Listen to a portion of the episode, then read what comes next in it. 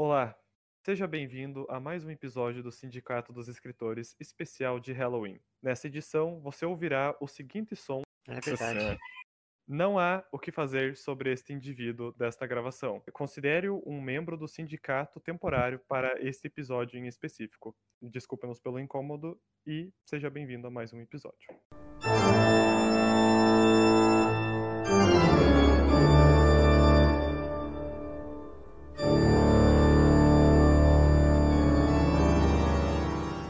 Sejam todos muito bem-vindos à edição especial de Dia das Bruxas do Sindicato dos Escritores. Comigo estão Tots Olá.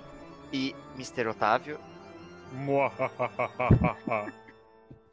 E o tema da semana é o seguinte: escreva uma história com a temática de Halloween. E os pontos bônus são: o protagonista deve ser um ser sobrenatural. Ao se aproximarem das margens do rio, o grupo vislumbrou um corpo sem cabeça, prestes a cair na cachoeira. Abraão correu na tentativa de salvar o corpo do terrível destino, mas chegou tarde demais.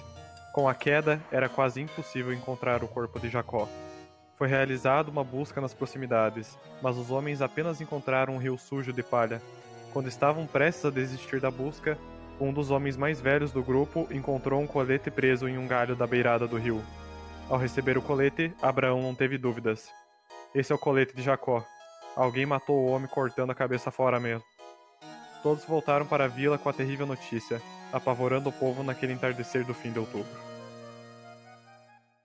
Então, o meu texto, ele é uma abrasileirada nos mitos de, de Halloween. E, na verdade, ele foi todo embasado num- numa pesquisa e adaptação. Isso não é a história do afim- Ichabod Crane? Isso. É, do Sleep Hollow. É que, na verdade, eu tava procurando a origem do Jack O'Lantern.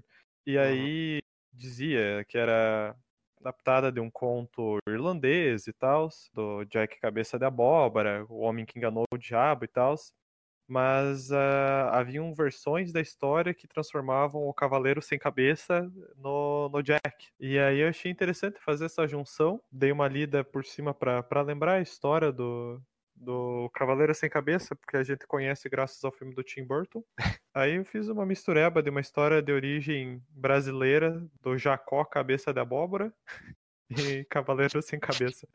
Me deu a chance de chamar ele de Joãozinho Lanterna, cara. Joãozinho Lanterna, muito bom. Ah, Eu quis, eu quis deixar uma semelhança com, com os nomes dos personagens originais. Então, o protagonista é Jacó de Jack, aí o amigo dele é o Bod do Ichabod Crane. na, na história do Ichabod, ele tem essa disputa com o Abraham pela mão da Catherine, que são respectivamente Abraão e Catarina. E aí o, o vilarejo do a vila do, do Oco Dorminhoco é o vilarejo de Sleepy Hollow.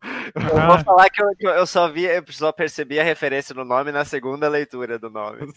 Pois é, eu só percebi a referência do Sleep Hollow depois que, eu, que terminou o texto e porque fica aquela cena mais eh, clássica dele com a, com a abóbora e tudo no cavalo e tal. E daí eu não percebi, perdi essas referências. Se eu tivesse lido de novo, ia percebê-las. Mas é, é pra ser um negócio meio, meio sutil e, de certa forma, se você não lê tendo o contexto de Halloween, não faz essa referência tão, tão direta com, com os contos originais pela, pela maneira brasileirada dos personagens, né? Você Até podia também ter trocado a abóbora por, pela moranga. Mais brasileiro. Mas eu, eu acho que isso é uma coisa boa, cara, porque nó- a ge- nós, como participantes e criadores do exercício, a gente já lê esse texto pensando na temática do exercício, Isso. sabe? Pensando Uhum. na proposta. Ah, e se alguém pegar para ler, assim, avulsamente o texto, se a pessoa não fizer essas conexões, eu acho que é algo bom, porque é algo que tá meio que escondido nas entrelinhas do texto, sabe? Quem, quem lê a temática, obviamente, lê com outros olhos. Uhum.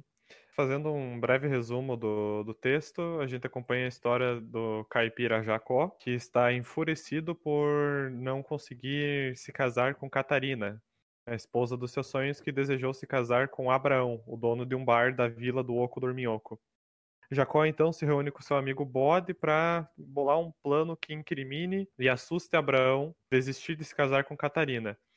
Ele faz um corpo estufado de palha, joga no rio e faz o Abraão presenciar, acreditando que é o corpo dele que está sendo tá, sendo, tá caindo cachoeira abaixo. Porém, outro detalhe desse corpo é que ele também tá sem cabeça. Que era a maneira do Jacó tentar assustar o Abraão quando ele fosse aparecer como um, um espírito vingativo. Só que na hora dos, de se preparar para assustar Abraão, o Jacó se vê com o empecilho que a roupa é pequena demais para ele conseguir esconder a cabeça. Então ele pega uma abóbora da plantação dele e usa como cabeça né, abóbora para esconder que a cabeça dele realmente existe. E aparece numa de noite para assustar o Abraão. Só que aí, meio que, a, apesar de conseguir assustar o Abraão, o tiro sai pela culatra na hora que ele bate na, bate na égua e a égua começa a sair loucamente pela, pela vila e ele preso na, na pedaleira da cela. Vai sendo arrastado e nunca mais é visto por ninguém na vila. E, de certa forma, ele cumpre com o seu objetivo do, do Abraão fugir, porque o Abraão fica com medo do pessoal acreditar que ele tinha matado Jacó. E aí o, povo da vila faz um, uma, uma espécie de, de ritual anual acendendo lanternas para de, de, abóbora para guiar o, o Jack para salvação, o Jacó, no caso. Nessa é cena que você está descrevendo, que ele ficou com o pé preso na, na cela, eu achei que ia já ter uma virada mais dark. A égua ia arrastar ele e ele ia ter a cabeça decapitada por alguma coisa ali no mato. Não, não, Tava, daí... tá vindo com essa vibe. Não, não, não, não, não ia fazer esse, esse humor que, que te pega desprevenido, não. Pois é, pois é. Mas e aí, falando nisso, lendo a história, assim, o, a proposta dela e tal, uh, como que você montou os personagens e, e, todo o contexto entre eles, me lembra muito o Alto da Compadecida. Uhum. é uma boa, uma, boa, uma boa comparação. Eu também, também tive um pouco essa vibe. Né? E a, é, é, o Alto da Compadecida é legal porque ele é uma parada mais teatral, porque ele é uma, uma peça de teatro em si. E, uhum. de certa forma, essa história também pode pode ser interpretada como uma pequena peça, né? Porque são, são sim, poucos sim. ambientes que elas se passam, os personagens são extremamente caricatos, toda situação que acontece com eles é, é bem atípica, né? Como que você pensou em passar essa ideia ou traduzir ela para um contexto da história assim mais brasileira? Como eu disse, essa história me lembrou bastante o Alto da Compadecida, que é uma obra super brasileira, então como é que foi essa. Cômico. Eu, que, eu quis fazer algo cômico, na verdade, com a ideia de desmistificar o sobrenatural do Halloween, saca?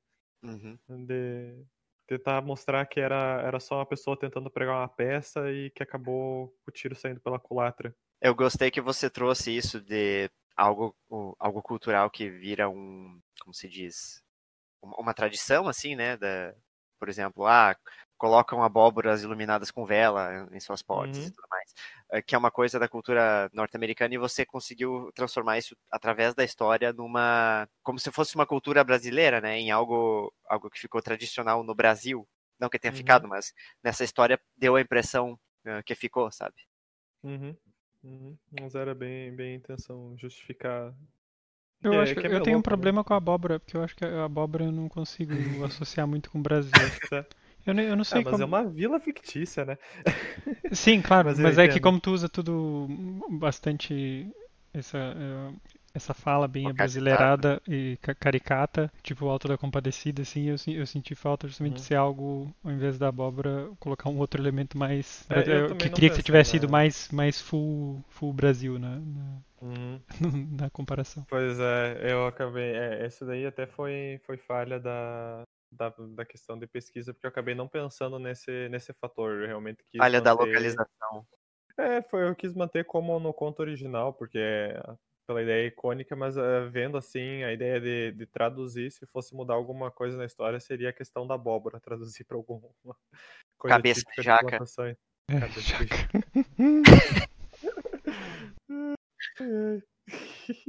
Mas eu não tava entendendo o que, que esse cara queria fazer, porque eu tava achando que era um plano muito sem pé nem cabeça. Desculpa o trocadilho, mas é, fazer o cara fazer o cara acreditar que matou ele simplesmente para voltar e daí fazer o cara embora, é, tipo, Pra daí ele, ele casar, ele que estaria morto, teoricamente, né? Casar com a mulher é, um... É, ele não explica como é que ele ia fazer esse retorno, né? Mas é, era mais tipo uma loucura da intenção de fazer com que o Abraão não se casasse com a Catarina mesmo. Sim. Mas, Eu, eu tava o é, tempo todo achando que esse, esse plano não pode dar certo. Não faz.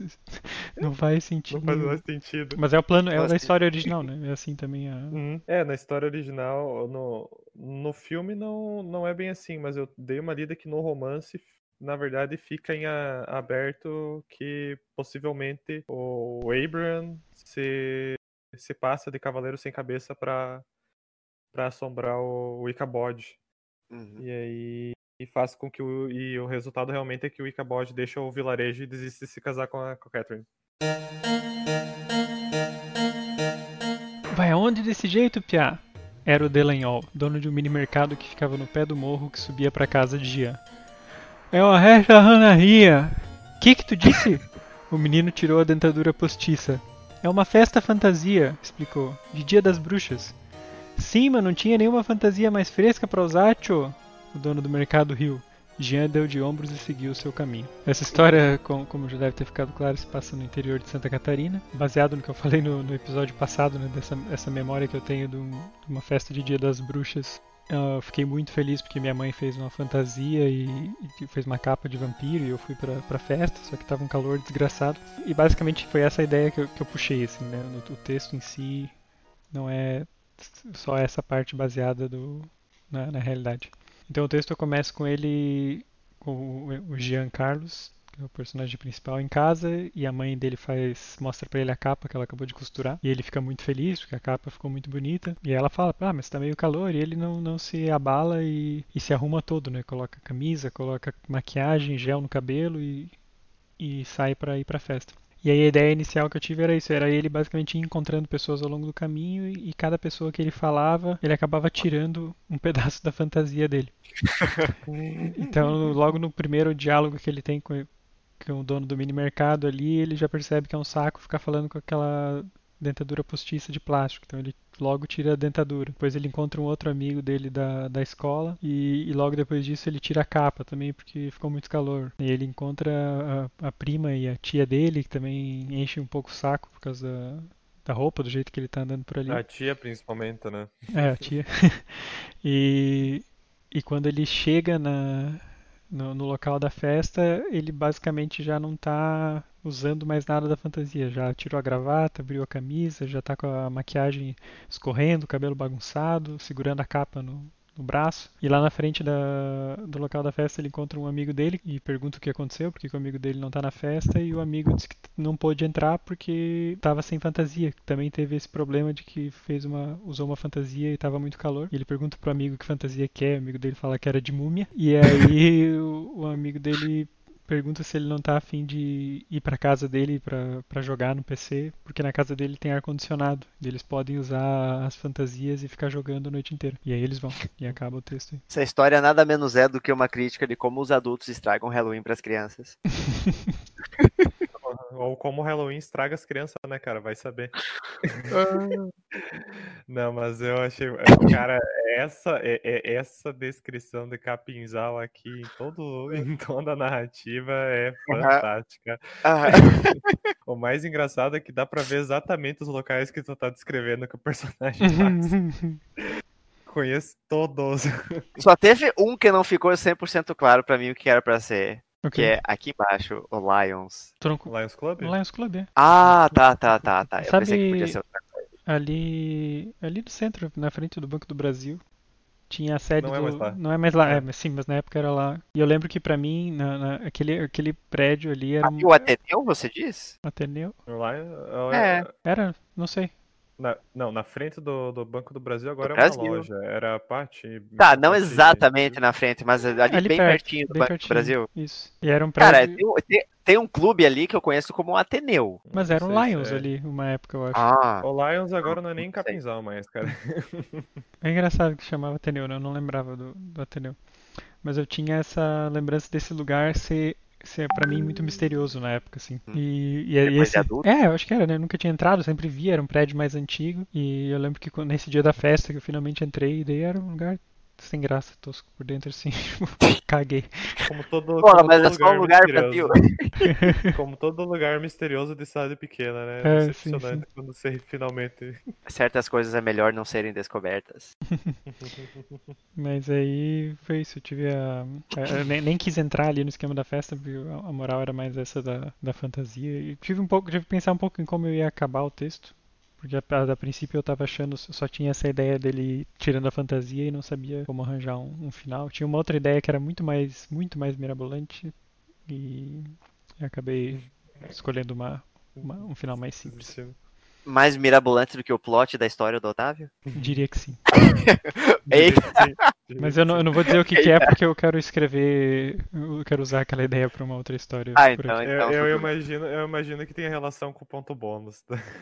Ah, ma- Ah, é mais verdade, ou menos, verdade. mais ou menos. mas- Eu me diverti muito lendo essa história, porque por tu já ter contado, dado uma prévia da, da, da situação real que tu se baseou, né? O tempo inteiro eu imaginei um pequeno Tots.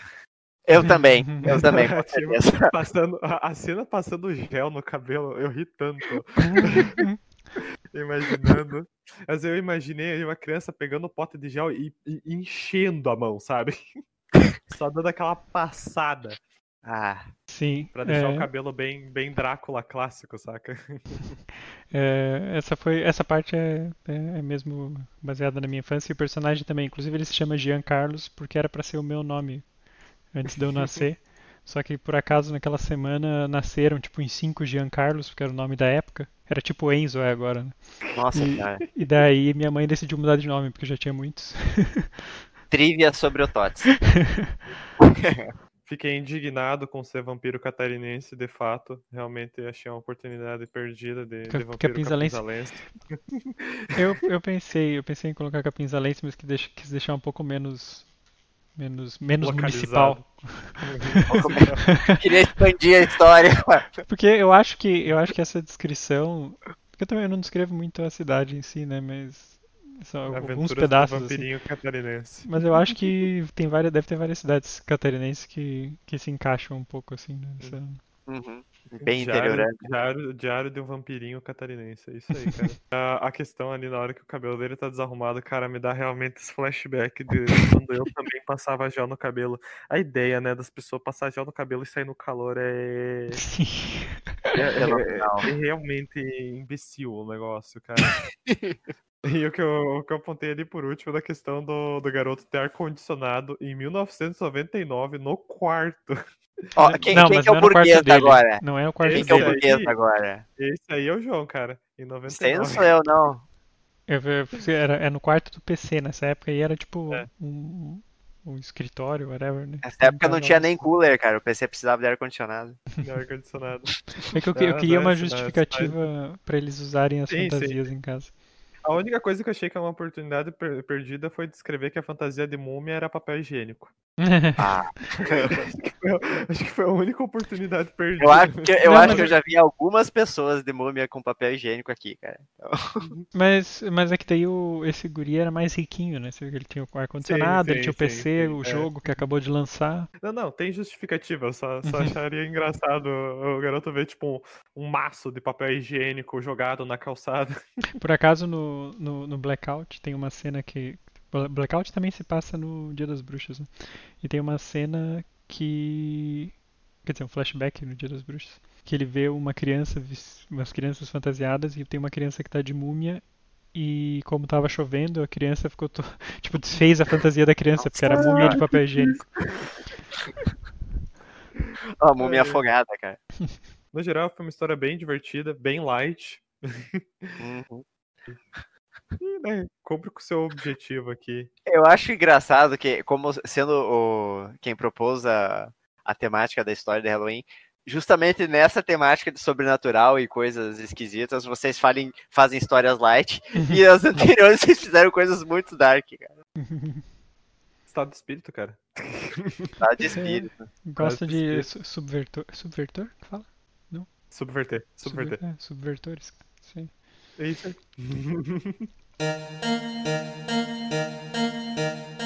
Consultar você sobre isso foi um erro, disse o homem pegando seu casaco preto de cima da poltrona e indo em direção à saída.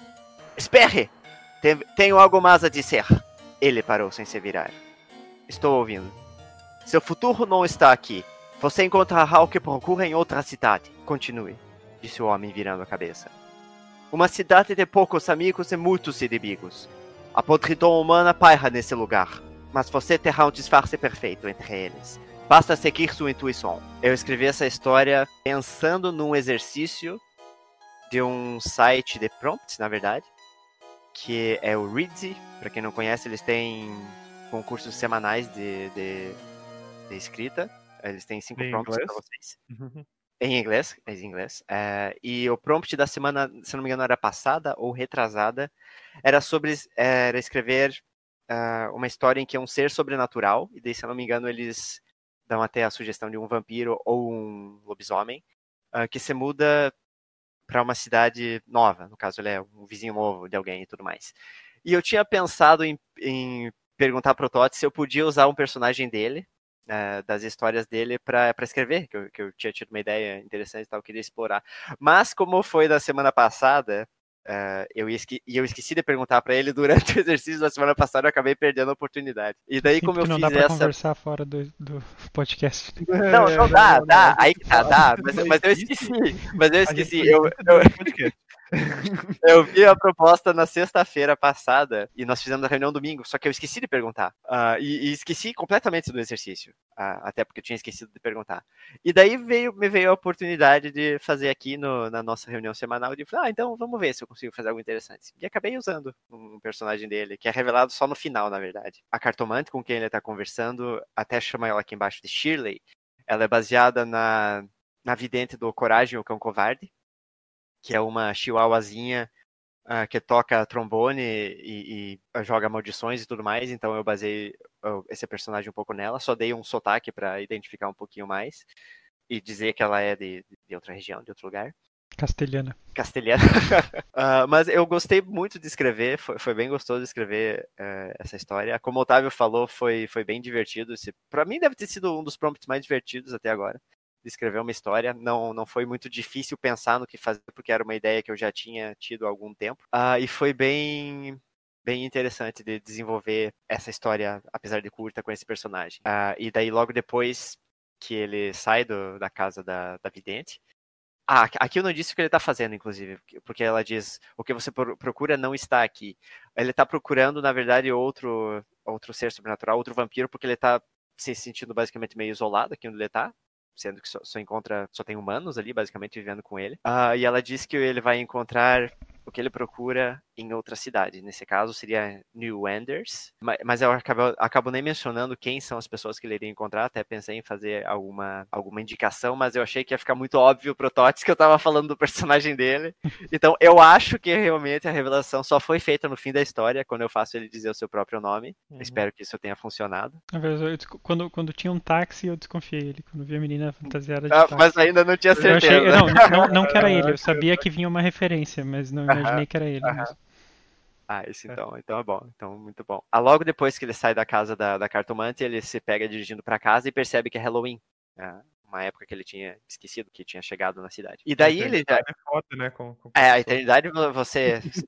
É, é como se todo ano fosse um ano de pandemia, né, cara? Passa 60 meses em uma semana. Ah, e quando ele chega em casa, ele já deixou as coisas prontas e tudo mais para receber as crianças. E tem um grupo de crianças que visita ele. Ah, uma delas está fantasiada de lobisomem, a outra de vampiro. Ah, e, uma de- e uma das terceiras. E a terceira criança está fantasiada de táxi, que é algo que pega ele de surpresa. Ah, ele fica um pouco confuso e ele até, ele até pergunta para as crianças por que, que vocês estão assim. E ela responde que ela tá disfarçada de táxi porque os outros dois são vampiros, ah, ah, perdão, são monstros, e eles se fingem de motoristas para atrair as pessoas ali e devorar elas. E isso meio que ilumina ele, dá uma ideia para ele, porque eu não deixei claro na história, mas ele estava tendo um pouco de dificuldade de se alimentar sem chamar atenção. Até um, é um, por isso que eu digo que ele tá voltando para casa com fome, basicamente. E isso dá uma ideia para ele, ah, é a tal intuição que a cartomante menciona que ele deve seguir, para a ideia de virar um taxista. No caso daí ele vai se mudar para New Enders logo depois. Eu tinha pensado alguma maneira de introduzir um indicativo de qual cidade seria e de mencionar a cidade, mas daí eu achei que ia ficar muito óbvio e não seria muito orgânico conseguir ah, mostrar isso na história, a cidade. Ah, mas daí deixei a cidade sem nome. Uhum. e deixei só com a ideia no ar de quem, do que, que ele vai fazer. E no final revelei quem ele é. Que para quem não conhece é o Alex, que é o motorista de táxi vampiro do Taxi by Night. Vários contos do nosso digníssimo Tots, que são muito bons, inclusive. Quem gosta de ler essa temática e ler em inglês, aconselho muito. Já está E eu- disponível no Kindle. Está disponível no Kindle. E eu peguei emprestado o personagem dele e fiz um- uma certa backstory. Deixa eu deixar um adendo aqui que eu voto pelo João falar só com o sotaque da, da Ah, carta meu senhor. Pior que isso me, isso me lembrou um pouco. Isso me lembrou um pouco o sotaque do Teatro do Tempo das Tangerinas, cara. É, cara, A podridão humana. Eu É, pensei, poxa vida, será que eu escolho o trecho des- dessa parte pra ler? Será que eu vou conseguir fazer uma voz convincente? Era a única escolha possível. Era isso a aí. única escolha possível. Eu sei que seria bulinado se não escolhesse essa parte, mas tudo bem. Não existe, não existe escolha certa, mas era essa escolha. Não Eu- existe, não eu- existe. Eu tava muito intrigado com esse texto até chegar, até chegar lá no final e entender o que se passava, porque eu não tava realmente entendendo se, o- se o cara era o, ser sobrenatural. o ser sobrenatural ou não. E só no fim mesmo, quando apareceu o, o táxi ali, que eu, que eu vi pra onde tava indo. Mas no fim fiquei muito surpreso com ele ser o cara do. Com ele ser o personagem principal mesmo. A menininha é bem consciente da crítica social, né, cara? crítica social foda da garotinha. Inclusive, eu tava ontem assisti o Ocus Pocus, que eu não, agora não lembro como é que é em português esse filme. Acho que é. Eu acho que é. Abracadabra. Abracadabra. Acho que é isso aí, acho que é isso. Que foi de onde eu co- comentei na semana passada que eu, a origem do Halloween, que eu sabia de filmes da sessão da tarde, do o que significava, e esse é um dos filmes. E aí ontem É o das bruxas que transformam crianças em ratos, não é? Não? ela transforma não, em gato. bruxas. Ah, Esse da- dos ratos é Convenção das Bruxas, Otávio. Convenção das bruxas. É que eu tô vendo as fotos das bruxas aqui, é... veio memória, mas é, eu acho que a Abracadabra eu não assisti. Esse é um que elas são. acordam elas, porque ela- elas tinham sido mortas, e daí elas fazem meio que um feitiço pra se alguém um dia acender uma vela, elas voltam à vida. Daí elas voltam à vida na noite de Halloween. E daí. Ah, sim, o que eu ia falar é porque tem uma menininha que é uma personagem bem engraçada, que é a irmã do, do, do protagonista, e ela tem tipo 8 anos. E daí ela cai nesse esse clichê da essa trope da criança super madura, né? E daí, daí eu fiquei até pensando assim se, se os escritores de, de roteiro ou de livros, porque essa é tão usado isso que vira um clichê. Eu acho que a maioria dos escritores simplesmente não sabe escrever uma criança, não sabe como é que uma criança fala, e como é que uma criança age e daí eles fazem a criança madura. É uma criança adulta, basicamente. É, É, ele- ele- Ironicamente, ironicamente, isso é até um vampiro, né? Se você parar pra pensar. Alguém que não envelhece e, e espera-se que vai amadurecendo ao longo do tempo. Isso me lembra até um vampiro do, uma- da- da- do Vamp, da tua história, Tots. Menino ricão lá. ah, lembra? uma menina, sim, sim. Me diverti bastante com essa história aqui também. Acho que com as três, é, como tu comentou, as três histórias foram bem diver- divertidas, mas vendo pra onde ela, ela ia, do, né, de prestar uma homenagem ao, Taxi by Night, de certa forma. Uhum. Também tornando canônico a origem de Alex. agora, agora não tem volta, Isso, né? aí isso vai com o Tots agora. Tá, Eu tá pronta a história. O Tots Eu cria lá até- três, te- três branch, né? Um que ele conversa com a criança, um que ele mata a criança e um que ele não atende a porta. Tá aí, os três branch não. Sim.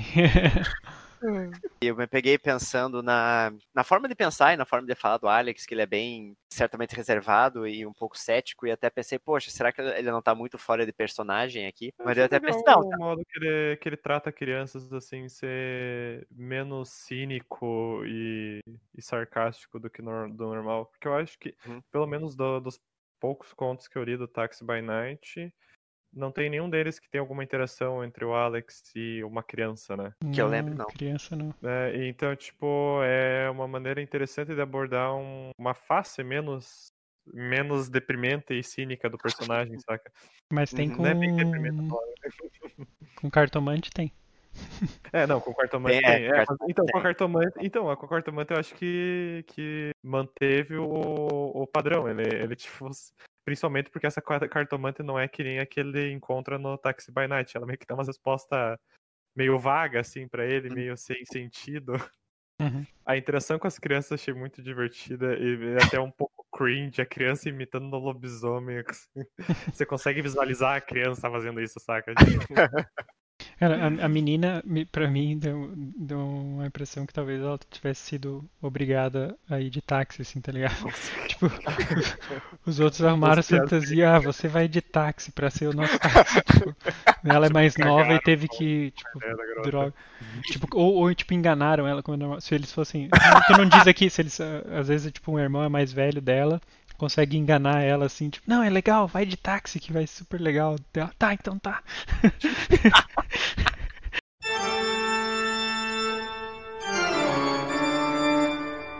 Proposta, então, a, próxima- a proposta do próximo exercício, que dessa vez vai ter duas semanas por causa do nosso hiato, é escreva uma história que se passa em um futuro utópico ou otimista.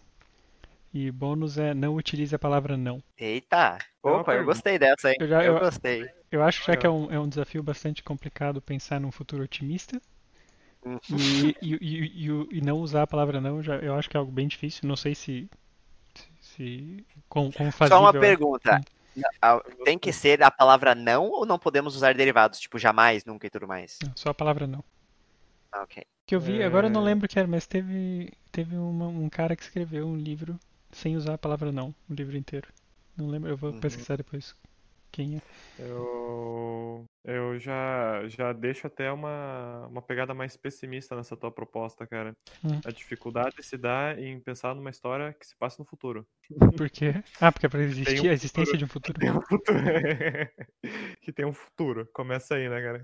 Ah, Jorge Neyman é um gaúcho. Gaúcho. Nossa. Ô, É, louco. claro, isso aqui deve vir no site gaúcho pra dizer gaúcho escreve primeiro livro do mundo sem a palavra não. Mas eu achei bem, bem interessante a proposta. Eu só tenho uma pergunta. A gente tem que criar esse futuro utópico otimista ou a gente pode se inspirar em futuros utópicos já, já existentes? Ah, é, acho que criar, né? É mais interessante do que pegar um que existe. Ah, Então sim, quem quiser ver. participar do, do desafio, manda para o sindicato dos escritores@gmail.com. Lembrando que dessa vez temos duas semanas, então é tempo aí de sobra. Não, sem desculpas essa semana aí, pessoal. É. Essas semanas. E quem ainda quiser escrever de Halloween ou de qualquer outra coisa, também pode mandar.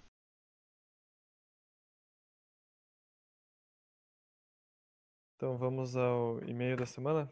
Como aberto na proposta do sindicato, nós não nos limitamos apenas aos textos, ao envio de textos sobre os exercícios semanais. Se nossos ouvintes têm algum texto que escreveu e gostaria de, de apresentar para a gente discutir, debater e deixar publicado no, no blog, a gente está tá à disposição para leitura. Então, o texto dessa semana foi enviado pela Letícia e se chama Esquecimento.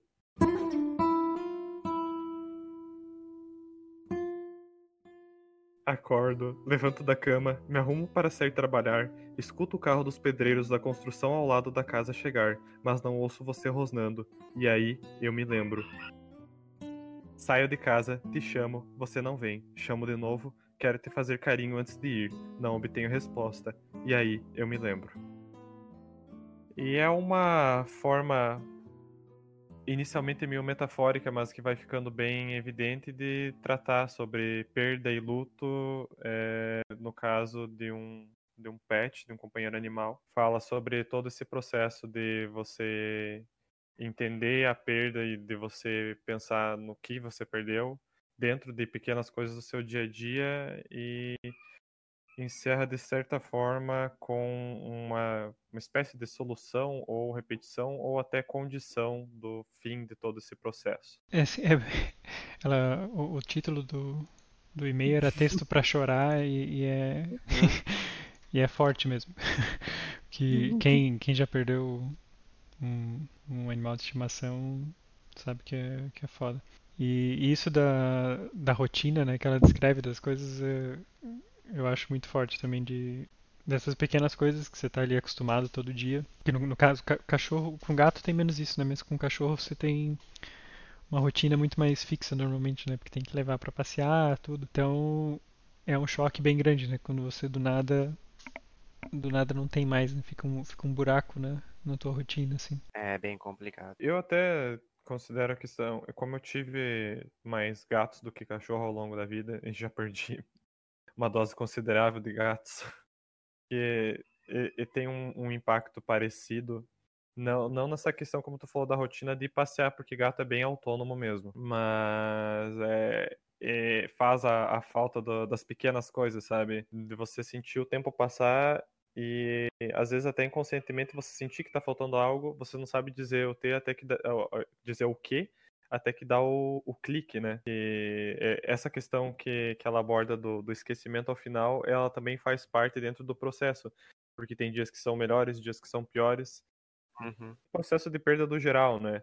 Tem dias que você acorda e é a primeira coisa que te vem à cabeça, e tem dias que você acorda e precisa que algo te dê esse, esse clique, essa, é, essa, esse start para você lembrar do que aconteceu. Sim, é, é, é, o mesmo processo de, é o processo de luto, né? Seja de perder uma pessoa, seja de perder um, um, um animal de estimação, é, o processo é o, é o mesmo, basicamente, porque os, você convive tanto com, com eles tanto tempo que rapidamente viram membros da família. Né? Realmente cumpre com, com a proposta do, do título do e-mail. ainda, ainda bem que nós três fizemos textos mais leves. É, graças a Deus. A gente deixa que os ouvintes joguem um balde de água fria na gente. Cara, eu, eu não gosto muito de falar desse tema porque eu já perdi uma quantidade bem considerável de pets. E é, é uma coisa que quem tem pet em casa certamente não gosta de pensar. Espe espe hum. especialmente quando você percebe que teu pet está ficando mais velhinho, que sei lá, precisa começar a tomar algum uhum. remédio novo. Então, quando você uhum. se, se liga da mortalidade dos seus pets, você é, é uma coisa bem difícil de lidar e aceitar. Uhum. É, dentre os processos que, que eu já passei com três felinos diferentes, eu acho que ainda o pior é, é você acompanhar, sabe? A questão de, de definhar e não ter nada o que você fazer a respeito, né? Hum. Quando você tem que acompanhar o, o processo do, do pet doente, você tenta fazer com que seja o menos desagradável possível toda essa, essa transição da, da velhice, né? Uhum. Mas às vezes realmente é, é coisas que estão longe do seu alcance, porque é, não, não, não existem soluções para tudo, né? Eu acho que é, é esse processo é, é, mais doloroso do que o processo de você ser pego de surpresa, saca? Ah, de, de é. Do seu alcance, né? De, por exemplo, ah, numa ida ao veterinário ou numa manhã de repente, sabe? Uhum. Perdi dois pets num espaço de dois meses e foi bem complicado. Eu perguntar se vocês já usaram a escrita como, como forma de válvula de escape para para isso, assim, pra quando tá com. Eu não. Eu, porque é algo que eu não gosto de ficar pensando. Se eu ficar, eu me pego começando a chorar do nada. Então é algo que eu prefiro só hum. lidar na hora, assim. Cara, eu ia fazer uma vez e acabei acabei adiando por outros compromissos, mas é, eu tenho. Hoje já não, não é com o objetivo da época, né? Da questão de, de válvula de escape, mas seria mais uma, uma homenagem a uma, uma das gatas que eu perdi, que, que foi nesse processo de ver adoecer e acompanhar todo o processo de sabe? Como válvula de escape de luto no geral, da minha experiência particular, eu nunca utilizei porque até o presente momento em minha vida eu nunca passei por nenhuma experiência de luto severa, sabe? Tanto de, de pessoas só, só com pets mesmo, mas tipo, de pessoas eu nunca passei por uma experiência de luto severa, perder algum parente muito próximo, amigo muito próximo, etc. Hum. E tu, Tots? Acho que especificamente de luto não, já, já usei como válvula de escape para outros sentimentos, assim. É, tá, tá aí pra isso, né, cara? é. Mas para mim é normal, é, tipo, já várias vezes aconteceu de me emocionar escrevendo, assim, quando é um assunto muito, uhum. muito, muito próximo, ou que mexe muito, é normal. Tratando de se emocionar escrevendo, cara, vou ser bem sincero que, que essa semana que eu tive mais dedicado ao meu, meu TCC sobre racismo, teve momentos que eu me emocionei escrevendo sobre a luta antirracista. é, é, é, que é, é, é muito louco quando você tá muito tempo só lendo e, e vendo esse assunto, ele, ele entra na tua cabeça e faz parte da tua rotina de uma maneira muito, muito espontânea, saca? Você vi... tá muito imerso no assunto, é. né? É, eu me vi me emocionando e ficando puto ao, ao, ponto de quase chorar de raiva lendo o, a introdução do livro sobre, sobre racismo. É, é, é um processo muito muito louco essa questão de, de você direcionar suas emoções para a escrita e leitura também, no caso. Mas então, muito obrigado, Letícia, pela sua contribuição, enriquecendo o conteúdo do nosso podcast com uma temática um pouco fora do que nós habituamos tratar. Vai ser difícil, cara. Agora o Galo tá. O Galo tá criticando abertamente o podcast tá agora. Tá querendo ser. É, tá se expressando verbalmente agora. Né? e aqui deixamos aberto espaço para novos envios de textos, curtos, longos, que vocês acharem que, que seja relevante. Vocês gostariam de publicar por aí, deixar aberto no nosso blog, que esses três digníssimos misters é, conversem a respeito da temática. A gente não critica, tá? A gente jura. a gente tá aqui só pra, só pra apreciar. A não ser que ah, peçam crítica. Então pode ser que isso. É, pode ser que, que peçam crítica, certamente. Ah, sim. Então, próxima sessão, o galo da semana.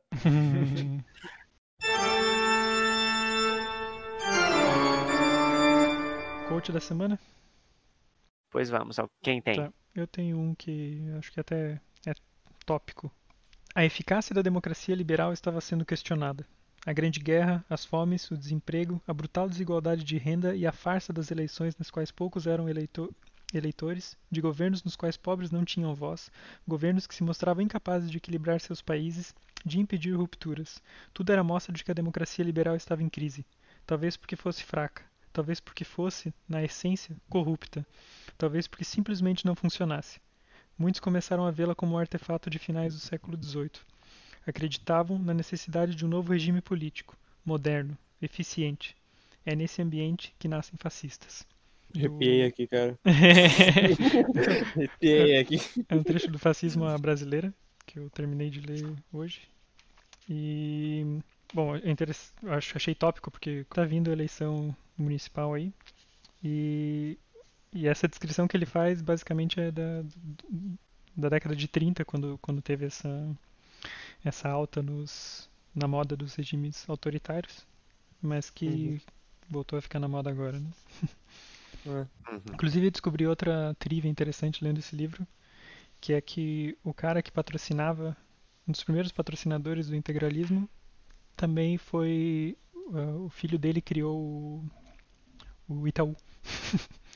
Nossa É, cara, na verdade a história brasileira ela é toda fodida, né? Do, que são de os maiores, as maiores empresas que existem hoje, se você for traçar o histórico da família, os caras eram donos de capitanias, é, donos ah, de escravo, caralho, a quatro. A única, parada que não né? tem, a única parada que não tem comprovação é famílias donos de escravos por realmente a galera ter fudido com os documentos. Tudo. E daí o pessoal ainda acredita em meritocracia, né? É.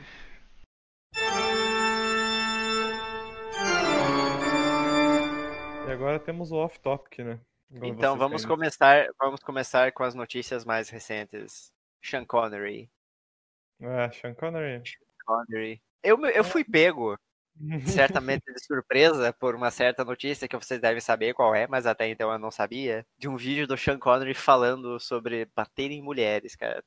Então. Eu não sabia dessa. Não, não achei nada, é, parece que ele fez uma entrevista em, no, em 1990, parece que é com. Eu não, não vou me lembrar a mulher agora, mas eu acho que se procurar o vídeo é fácil de achar. Em que ele havia feito um comentário em alguma entrevista que não. Basicamente não tinha problema bater em mulher. Mas daí, na entrevista ao vivo, em que ele está falando disso, ele faz um adendo.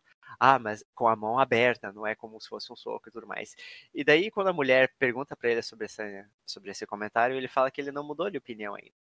E dá para hum. perceber que ele está escolhendo muito cuidadosamente as palavras, porque ele fala, não, porque quando você está conversando com uma mulher, não lembro se é essas palavras que ele usa, mas você quer que ela pare, uh, você pede para ela parar, mas ela não escuta, não sei o quê. Então ele, está sendo assim, bem escroto. Mas... É, é, exatamente isso. Ele está tentando justificar a, a, posição dele e a. Tipo, é. Eu fui meio que pego de surpresa, porque o cara acabou de morrer e ele foi um puta ator e tudo mais, e eu gosto do trabalho dele. E de você se pega na, naquela. naquele certamente. Separar o é, é. Da, da, obra. Hum, Foi é nisso que eu me peguei pensando, porque a última pessoa que me fez refletir sobre isso foi o Lovecraft, Uhum. hum. depois de descobrir sobre o gato dele. Então é algo complicado. Quer dizer, complicado entre aspas, certamente. É indefensável que o cara tenha É. falado isso e depois defendido que ele falou isso. Vou trazer um quote extra da semana aqui com base no seu comentário, João. Pois. É um quote recente. É um, a descrição de uma fala entre dois personagens no livro Território Lovecraft. Uhum. Montrose, por outro lado, com raras exceções, não concordava com o banimento de livros. Somente insistia que só queria que Áticos pensasse bem a respeito do que estava lendo, em vez de assimilar tudo de maneira leviana. E é uma das diversas passagens do livro em que ele tenta abordar essa questão que você trouxe do separar a obra do, do autor, saca? Uhum. que tipo ninguém tá impedindo você de apreciar, mas apreciar Uhum. com um senso crítico, entendendo que você não concorda com o posicionamento desse autor e se tem alguma obra que ele deixa explícito aquele posicionamento, você não concorda com essa obra. Hum, de fato. No caso, né? Até a nós, como escritores, podemos ter uhum. momentos de escrotidão, né? Então, Sim. E não tentar é- re- relativizar também, né? É.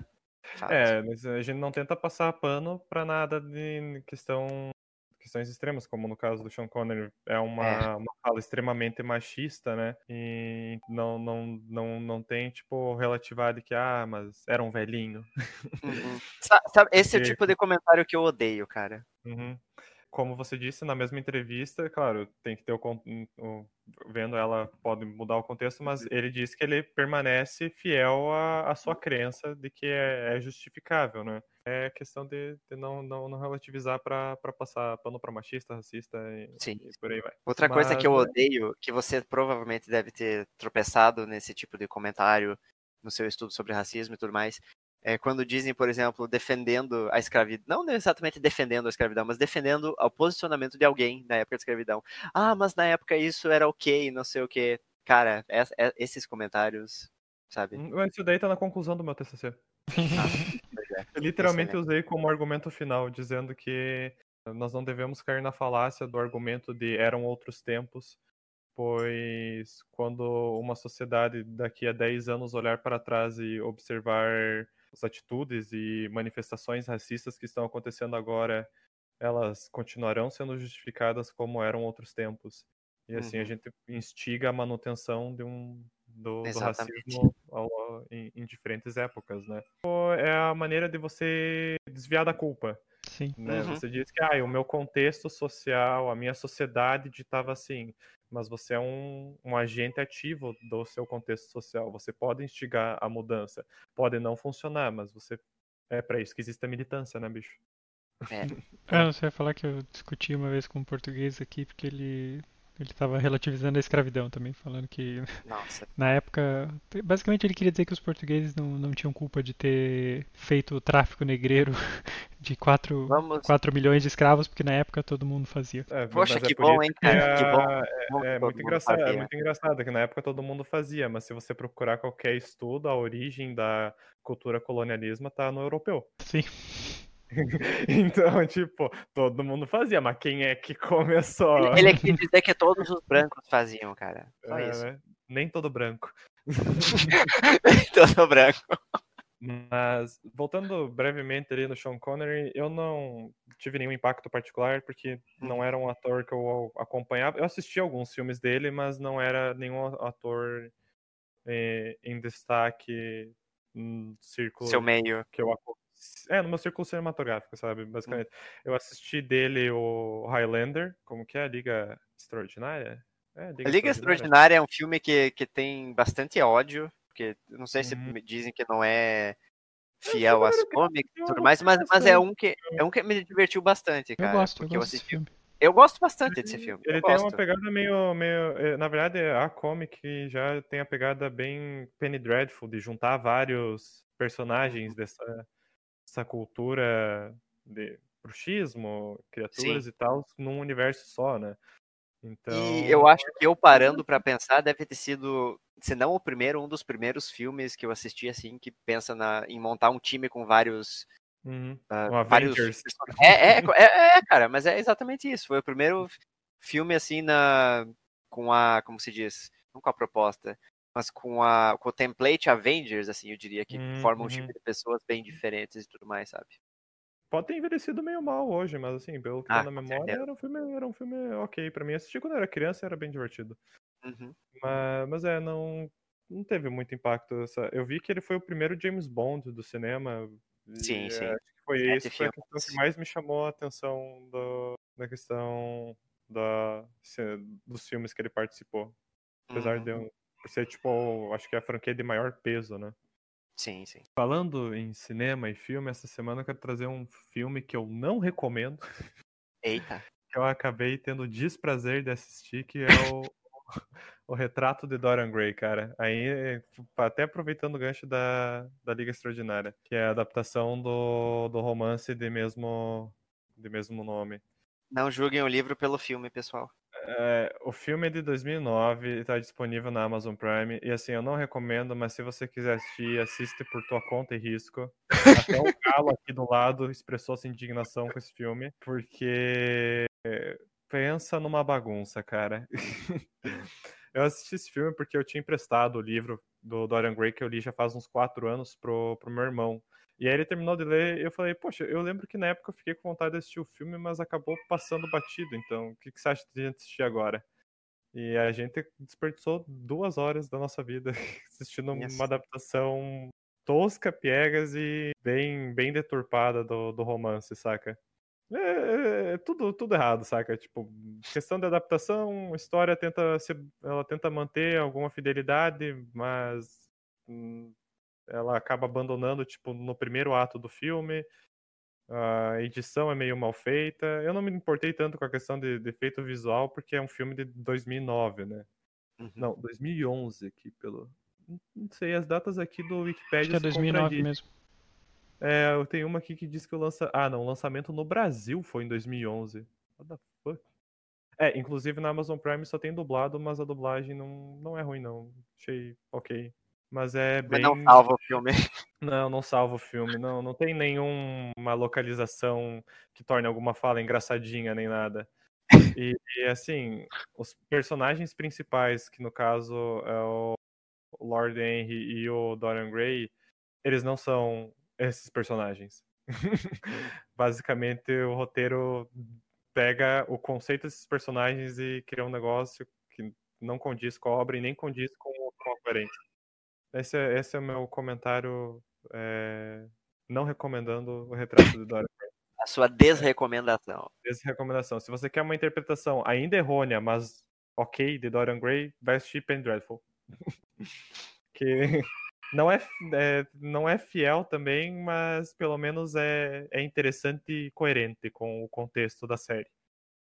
Ah, então, a minha recomendação positiva é de um filme bem antigo, mas que vale muito a pena assistir para quem gosta desse tipo de filme, que é A Princesa Mononoke, do Estúdio Ghibli.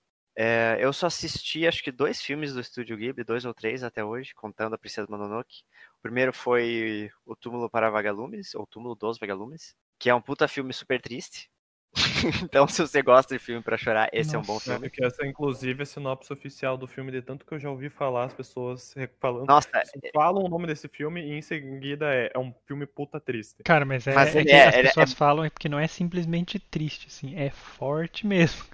Ele é deprimente esse filme. Ele é Desolador, desolador. Ele é desolador. Mas ele é um bom gatilhos, filme. gatilhos. Ele é um bom filme. E o segundo do Estúdio Ghibli que eu assisti foi A Viagem do Chihiro, que é maravilhoso, que é o, o polar oposto do, do Túmulo dos Vagalumes, que é, é bem... Trata de alguns temas, mas nada na- muito nada muito pesado, assim, é bem, bem crítica gostoso de assistir. É, exatamente, mais crítica social e é belíssimamente animado. E a Princesa Mononoke, que é um, apesar de ser mais antigo do que a Viagem de Chihiro, eu não tinha assistido até hoje, eu fui assistir ontem com um grupo de amigos. E é. Nossa, é, é muito bom o filme, cara. Eu, eu, eu já esperava que ele fosse bom, porque eu já tinha ouvido falar muito bem dele. Mas me, me surpreendeu um pouco. Ele é meio na temática de. Um pouco Pocahontas, assim, a pegada, sabe? Uma, uma, uma crítica social quanto ao, ao, avanço tecnológico, desprezando a natureza e tudo mais. Ah, e eu achei bem gostoso de assistir, é muito bom, muito bom mesmo. Eu achei até interessante, porque algumas cenas de diálogo, o, o protagonista é um adolescente, uma criança, não diz quantos anos ele tem, mas deve ter entre uns 14 ou 16, eu imagino. E tem uma cena que ele tá visitando uma refinaria, e ele tá numa área onde tem várias mulheres trabalhando, e ela, elas conversam com ele, cara, e dizem, ah, é, a madame uh, Eboshi, que, é, que, é o nome da chefe delas, uh, nos acolheu muito bem aqui, cuida de nós, o que é muito bom, porque se nós não estivéssemos aqui, estaríamos trabalhando em bordéis, ela fala. E eu penso, eu me peguei pensando nessa cena, poxa, mas as crianças japonesas vão assistir esse filme, cara, e eles mencionam essas coisas, daí eu me peguei refletindo um pouco sobre a diferença cultural dos japoneses com, hum. especialmente com um, América do Norte, né? Uh, porque provavelmente é um dos primeiros países do Ocidente para onde é, esses hum. esses animes e, e, filmes vêm e eles são muito mais uh, reservados quanto a discutir certas coisas com crianças e me, me fez pensar nessa evolução cultural comparando animação e coisas para criança no Japão com especialmente nos Estados Unidos. Apesar do filme também ser para adultos, claro, só porque é do Ghibli é. e é uma animação não quer dizer que seja só para crianças. É, pois é, que tem duas coisas para se levar em consideração nesse contexto, é a faixa etária do filme, né, se realmente é, é livre para todos os públicos, né, nesse caso. Uhum. E a ideia é que realmente não anime não necessariamente é para criança, né? Com certeza, com certeza. Então, Shonen tá Só que é uma criança de 30 anos assistindo Mononoke, né, cara? Então... É, eu tenho que dar uma segunda chance pro filme da Ghibli. Você já assistiu algum? Só a Viagem de Chihiro, mas assisti muito novo, não entendi nada e daí não gostei. Assista ah, então, o Vizinho Totoro. É, é o, o, o, o, Totoro eu tenho que assistir. Esse tá, é um que tá eu quero assistir também. E qual que é o outro? É, ca... é Castelo Animado? Castelo Animado. É, é animado. É. o começo. Eu Spirited Away. Foi na... Ah, não. Spirited Away é a Viagem de Não, a Viagem de Chihiro, é, desculpa, é o Castelo Animado é, é o House Moving Castle. House Fly, é, Moving Castle, é, é Muito bom também. Eu assisti o começo desse, mas foi meio que na mesma vibe da Viagem de Chihiro e eu acabei não, não indo muito pra frente com ele. Se você assistiu o novo a Chihiro, sugiro assistir de novo com seus olhos mais críticos desse cinematógrafo. Não, não, certamente. É, é, é, é, que também a questão é foda você sair de uma cultura em que você só assiste filme de desenho americano, basicamente, né? Você vai para uma narrativa da Ghibli, é muito diferente, sabe? É, é, muito melhor, pelo amor de Deus. É, né? para uma, é, para uma criança, não sei dizer que seja acostumada com a narrativa americana, porque ela é muito mais embasada em metáfora e no fantástico do que outras narrativas, né? A questão de, tipo, por exemplo, um filme como Toy Story, que tenta ah, tá. humanizar personagens inanimados, saca? Uhum. E, tipo, Sim, esses são bons. Achei que você estava falando de filmes americanos, tipo filme de super-herói. Que também é ah, coisa não, não, que criança vê. De, de, de, desenho animado mesmo, no caso. Que é, eles tentam tornar. Se, se é pra ter algo meio, meio fantástico, eles tentam humanizar aquilo o máximo possível. Quanto no, no que eu vejo dos da Ghibli, às vezes as paradas é, não fazem sentido verbal, não são humanizadas, mas elas têm uma metáfora por trás, né?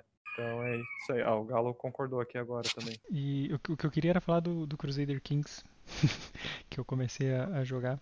Uh, que é desse tipo de jogo. Não sei se vocês já jogaram algum jogo desse tipo, eu nunca tinha jogado. Primeiro que é um jogo que, que, que, eu não recomendo para ninguém, a não ser que você tenha muito tempo livre, porque ele consome todo o teu tempo. É, é qual que você tá jogando? Um, dois, Tchau, três? João. Três, acabou de sair.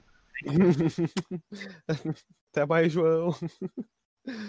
Me respeita, rapaz. Já fui capturado por outro jogo infinito, tá? Então. Então eu fui jogar. O, o tutorial ele te coloca basicamente na Irlanda. E é relativamente breve o tutorial, assim. Sei lá, breve, uma hora, duas horas. E te deixa com a missão de tentar dominar todo o território ali que é da Irlanda, né? Mas você começa tipo com alguns com dois condados. E aí você tem que ir evoluindo assim. E o jogo basicamente é politicagem, né? Incesto, politicagem, essas coisas coisas de, de nobres, né? Mas o, o que foi, foi, muito interessante que que aconteceu, que eu falava sobre as narrativas, é que esse jogo, apesar de não ter uma história, você constrói a tua história, né? E, e, e foi isso que me levou a jogar o é jogo. Massa. Porque eu ouvi histórias de pessoas sobre o jogo e fiquei muito interessado. E, e logo nessa primeira partida que eu joguei, que eu ainda estou jogando, aconteceu, aconteceram várias coisas inusitadas que foram divertidas. Uhum. Assim. Primeiro eu estava com esse primeiro personagem, quando ele estava ele estava quase morrendo, ele estava doente e, e eu tinha três filhas. Então uma delas estava ali pronta para ser a minha sucessora no trono. E eu já tava meio que preparando, porque muita coisa que importa é, os teus, é os relacionamentos que as pessoas têm contigo, né? As pessoas têm que gostar de ti, né? Dentro da tua corte, fora da corte, tudo. Uhum. E o que aconteceu? De repente, eu tava muito doente, tive um filho e imediatamente Uhum. depois morri. E daí, esse bebê ficou, ele, ele tava na frente da linha sucessória, então ele passou a ser o novo rei. Então foda-se, tu tá preparando a filha, Tudo, basicamente. fodeu tudo. E daí eu tava ali com um bebê que tinha nem um ano ainda. E todo mundo odiava ele, porque ele é um bebê. E, e, e aí eu. E basicamente toda vez que troca de. Porque a moral do jogo é você continuar a tua, com teus sucessores, sempre, né? Uhum. E cada vez que troca você tem que reconstruir relacionamentos, assim, né? Porque tu nunca leva. Nossa senhora. E aí, pô, foi muito difícil conseguir, pá, comecei a trabalhar em reconstruir todos os relacionamentos com o bebê. E de repente, quando eu tinha 13 anos, fui assassinado. Por quê? Porque alguém que me odiava conseguiu fazer uma, uma treta lá e me assassinar às escondidas. E daí o trono passou para uma das, das irmãs, né? Que era a que eu estava antes preparando para assumir o trono. Então ela já estava numa situação um pouco melhor. Só que surgiu outro problema. Porque como ela já tinha sido casada com outra pessoa, ela tinha uma filha, mas esse casamento era, era de linhagem patriarcal. Então a menina era da outra casa. Ela não era, ela não podia, eh, não era, podia ser herdeira ao trono. Então se eu morresse, eu não tinha ninguém para assumir o trono. E daí, aham. que aí é o game over, de fato. E daí o que que eu precisava fazer? Gerar um herdeiro. Fui tentar gerar um herdeiro, mas o meu marido não gostava de mim. aí o que eu, eu tive precisava de um plot para matar o meu marido. Então eu contratei. é, Você Caralho. tem um conselho no jogo que é tipo Game of Thrones, assim, sabe? Aquela mesa que eles têm. Eu um ia até conselho. falar, esse jogo parece construa sua trama de Game of É, Thrones. sim, é total. E esse conselho é isso. Tem um cara que cuida das finanças, tem um cara que cuida do combate, tem um cara que cuida dos espiões. E quando eu era o bebê, o infante lá, eu tinha um espião que me odiava. E por isso que eu nunca descobri que estavam ah, armando pra cima de mim. Armando contra você. Então, com essa mulher, o que eu fiz foi contratei de fora do, do reino uma, uma mulher para ser minha spy master e uma mulher que gostava de mim. E aí mandei ela matar o meu marido, fazer um plot para matar o meu marido. Aí Meu Deus. consegui, matei o meu é marido. muito bom. Aí consegui casar, fui, peguei um, um outro marido e já com uma que fizesse uma aliança militar decente. Aí consegui ter ter um filho. E aí beleza, aí já fiquei mais tranquilo porque resolvi esse problema da herança. E aí fui com essa mulher eu consegui tipo expandir muito assim, foi uma ela uma, uma- ela era Grande muito boa líder. em uma grande líder militar. Inclusive fundou o, o reino da Irlanda, que não existia, era, a princípio era só um monte de condado e ducado ali. Ela fundou a Irlanda e fundou uma dinastia, foi nossa, foi foi foda assim. E- Fez Vai acontecer, né? Fez acontecer. E a filha inútil morreu também, morreu cedo. e acho que de, o mais interessante é isso. Depois ela acabou, ela morreu com 60 e poucos anos. Não sei se foi caso natural ou não. Foi um pouco estranho. Foi um pouco. Porque ela morreu, morreu meio do nada, porque ela nunca chegou a ficar doente assim. Uhum. E aí assumiu. Agora tá. Eu tava jogando com o filho dela, que agora também já morreu de, de velhice. Mas, Uhum. A interface dele dá uma vibe meio Civilization até, né, cara? Sim, Pois sim. é, eu ia falar exatamente isso, cara. Me lembra muito Civilization. É, basicamente é o, é o Mas- ma- é o mapa do mundo e você pode dar zoom in zoom out. Daí no zoom out você vê tipo os reinos, Uhum. no zoom in você vê os condados e ducados. E é basicamente o jogo Mas em é si é a só- politicagem. Existe combate, mas o combate é bem básico. É basicamente você mover o teu exército pra onde você quer. Mas é Ataca. só medieval, né? Totalmente medieval a parada. É, eu não sei até que século vai, mas acho que vai até o fim da Uhum. Idade Média. Eu Uhum. agora tô tipo ali em 1100 e pouquinho. Assim. Você pode escolher ser o líder de qualquer lugar pra iniciar, né? É, qualquer lugar da, ali, né, Europa, Oriente Médio, Ásia, né? Não tem as Uhum, Américas. uhum. Bah, se tivesse as Américas, cara. Sim, eu tava, eu tava falando Aí isso com a Lígia mesmo, que foi a primeira coisa que ela olhou. Ué, não tem as Américas? Pois é. Ia ser os Incas, os Maias. né? Azteca e tudo mais, seria massa. Sim. Nossa senhora.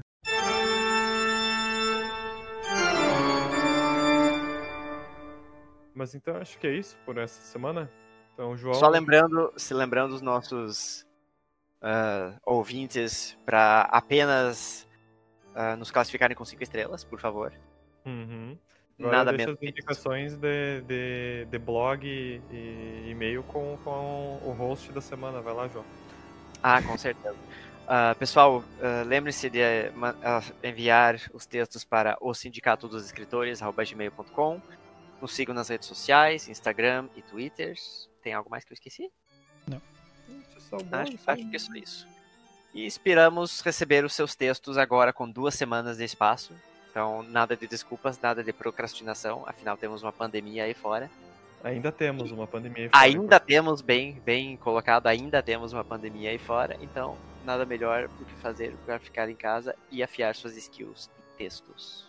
Então é isso aí, Sindicato dos Escritores em especial em clima de Halloween, se despedindo e até a próxima. Até a próxima. Falou!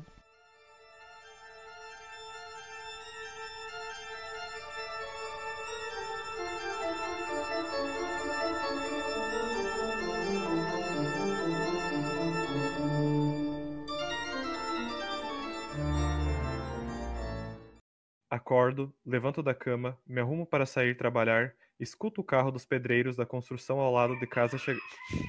Filha da puta. Tomada 2.